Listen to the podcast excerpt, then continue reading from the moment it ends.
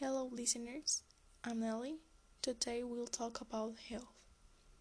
We all know how important it is to have a healthy life, but many times we don't know how to start or what are the reasons to do it. The main reasons for a healthy lifestyle are keeps you strong, protects your immune system, keeps your skin healthy, improves your mood, reduces stress, improves your balance, endurance, and agility, increases life expectancy. Good health habits can help you avoid illness and improve your quality of life. The following measures will help you feel and live better. Exercise regularly and control your weight. Exercise is a key factor in staying healthy. Exercise strengthens bones, heart, and lungs. Those muscles improves vitality, relieves depression, and helps you sleep better. Don't smoke. This could lead to many health problems and at the same time affects not only the smoker, but also the people around him or her. Don't drink alcohol. Alcoholism can lead to the development of serious diseases. Eat a healthy, balanced diet.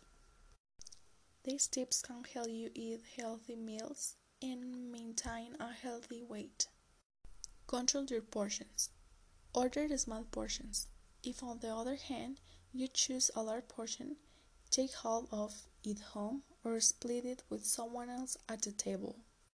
Avoid unhealthy snacks such as pizza, candy, and fast food.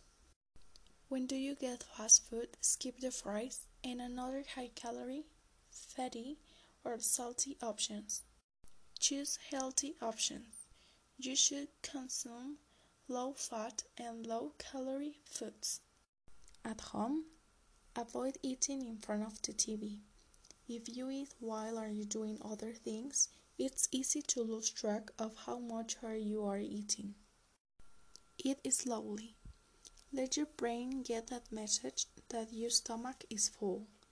Your brain needs about 20 minutes before it gets that message. If you eat fast, you will eat more food. Quick tips You could avoid adding sugar to your food and drinks. Try to avoid high calorie cookies and cake dessert. If you love sweets, try low fat frozen yogurt or fruit for dessert instead.